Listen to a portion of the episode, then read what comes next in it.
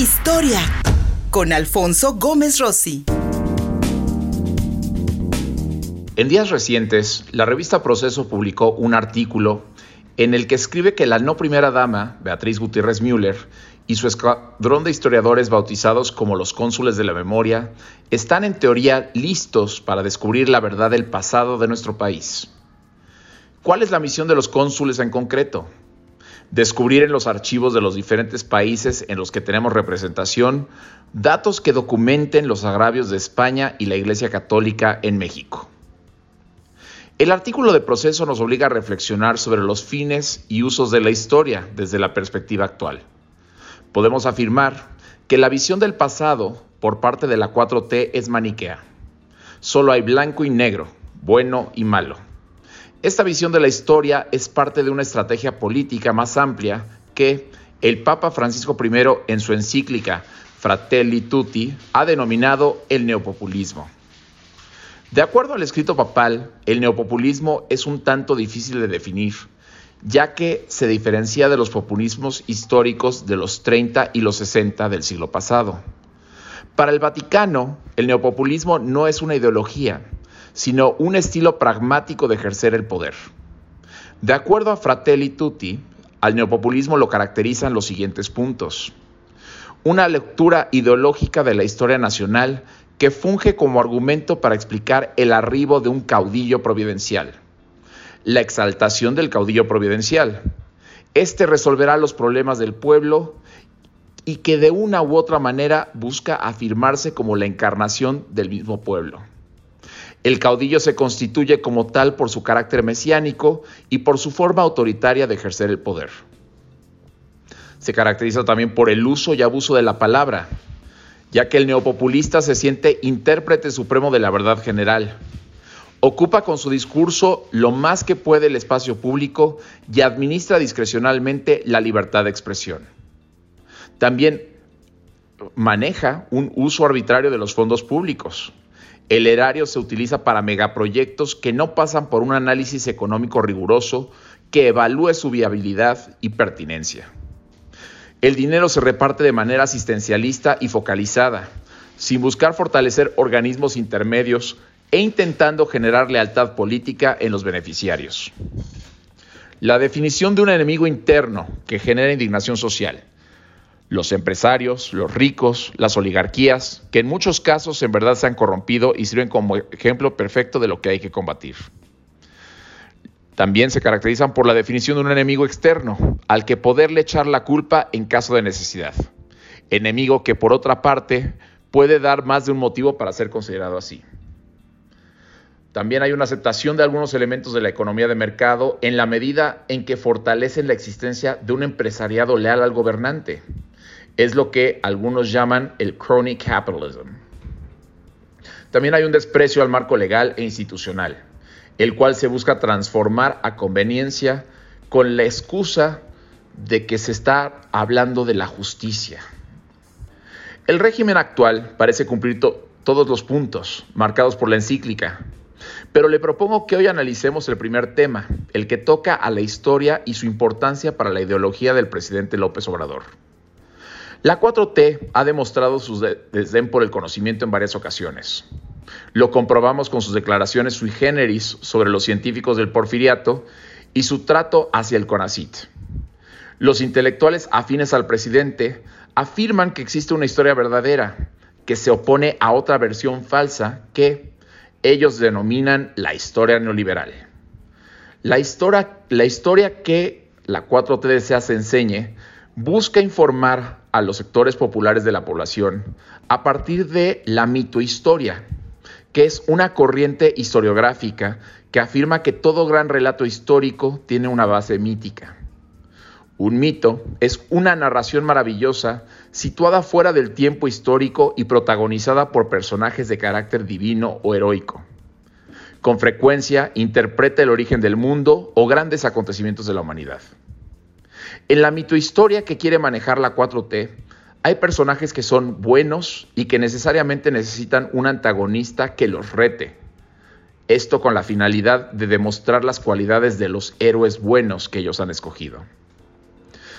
Hace tres semanas, el presidente Andrés Manuel López Obrador visitó el municipio de Ayoshustla, de nuestro estado de Puebla. Afirmó que, y cito, antes, cuando dominaban otros, querían que nos olvidáramos de nuestra historia. Les llamaban los teóricos oligarcas, que impusieron las políticas neoliberales. Le llamaban el fin de la historia.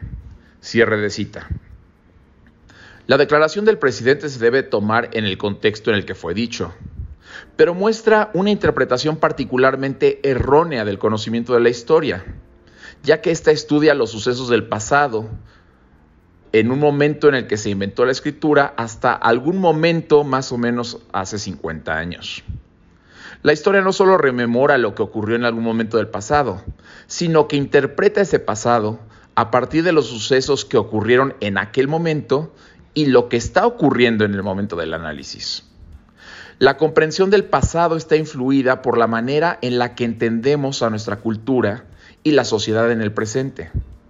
Y esto nos lleva a comprender los hechos que ocurrieron en el pasado de maneras distintas con cada generación que pasa. Hay dos propuestas de cómo se debe estudiar el pasado. En una, se plantea que se debe observar de una manera objetiva y desprendida, en la que se toman los datos, se plasman en papel o en la computadora, y el historiador trata de no emitir juicios sobre el pasado, ya que entiende que era una época distinta a la que habitamos ahora y que los valores de las diferentes épocas se han transformado. Otra corriente busca analizar el pasado, juzgarlo y a partir de los errores que se vivieron, tratar de mejorar el presente. En este caso, el pasado es un terreno que sirve para reafirmar ciertos valores culturales del presente o rechazarlos. Esto conlleva un juicio de valor que podrá cambiar en unos años, a medida que nuevos descubrimientos hagan que cuestionemos lo que aprendimos en el presente actual. En el caso de la 4T, podemos observar que escoge el segundo método, en este busca analizar el pasado y reinterpretarlo desde la óptica limitada del gobierno actual. Afirma que existe una moralidad que se puede tomar del estudio del pasado y que esta moralidad tiene un valor en el presente, pero es utilizado políticamente para controlar a todos nosotros. La 4T lo que hace es tomar los datos históricos y reinterpretarlos a su conveniencia. Para que México marche bien, de acuerdo a esta teoría, es necesario que la historia reafirme el proyecto actual del presidente y su partido.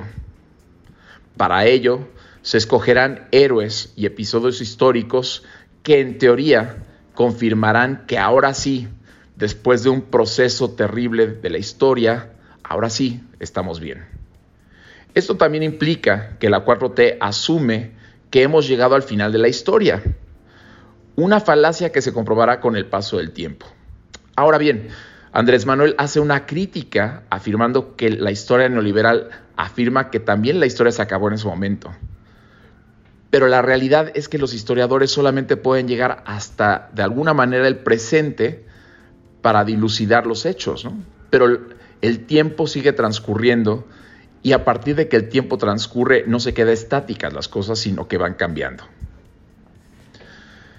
Ahora bien, cabe remarcar que la reinterpretación del pasado por parte de la 4T está sujeto a la teología, no teología, sino teología, que es la creencia de que la historia tiene un sentido y que el tiempo se está moviendo continuamente hacia un futuro mejor, que en la modernidad era el progreso. La teleología está siendo fuertemente cuestionada en la actualidad desde la academia. Hoy en día no se cree seriamente que la marcha de sucesos tiene una finalidad específica, sino que es entendida como una sucesión de causas y efectos. Esto es novedoso, pero también es poco esperanzador y no muy popular. Durante la Edad Media, la historia se interpretaba bajo la creencia de que el tiempo concluiría con la llegada de Cristo y el Apocalipsis.